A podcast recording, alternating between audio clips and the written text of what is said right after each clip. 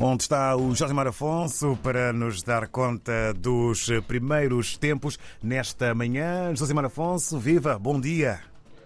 Bom dia, David Sachua. Bom dia a todos os ouvintes da RDP África.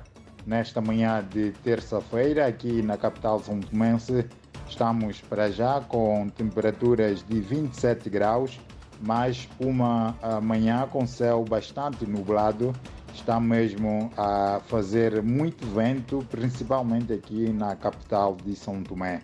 Mas quanto às notícias, temos a destacar a para já este ateliê que está a decorrer na Biblioteca Nacional, promovido pelo Ministério da Educação, para a avaliação da Carta Política da Educação de São Tomé e Príncipe. Ontem, na abertura dos trabalhos, foram assinalados melhorias significativas no sistema de ensino de São Tomé e Príncipe, com vários indicadores a subirem, particularmente no que tem a ver com o acesso ao ensino em vários níveis do país.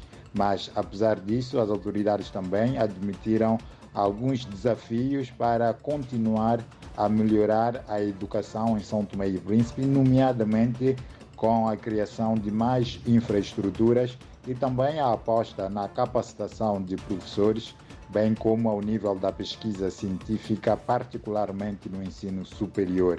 Por outro lado, damos conta também aqui dos preparativos para assinalar mais um 3 de fevereiro.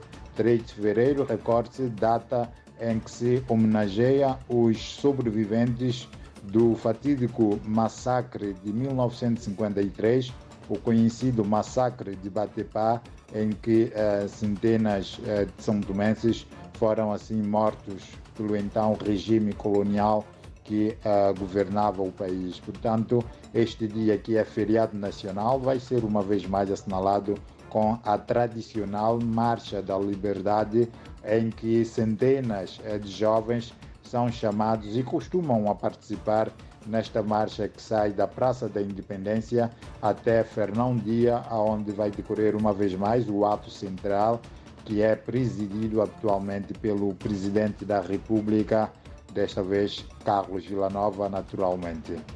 Por fim, darmos conta aqui eh, do Congresso da UMPP, União para Progresso e Mudança do Príncipe, este movimento que uh, governa a Ilha do Príncipe já há vários anos, agora com o seu novo presidente, Felipe Nascimento, que será o único candidato à sua própria sucessão neste congresso que se vai realizar já esta sexta-feira na Ilha do Príncipe. Ilha do Príncipe, recorde-se, onde vai acolher no mês de março uma a conferência internacional que está a ser organizado com, organizada com o apoio das Nações Unidas sobre a biodiversidade.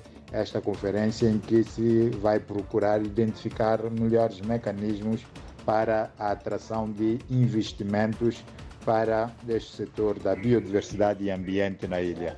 David, são para já estes os temas que temos aqui a sublinhar nesta manhã de terça-feira, uma manhã com céu bastante nublado aqui na capital São Domense.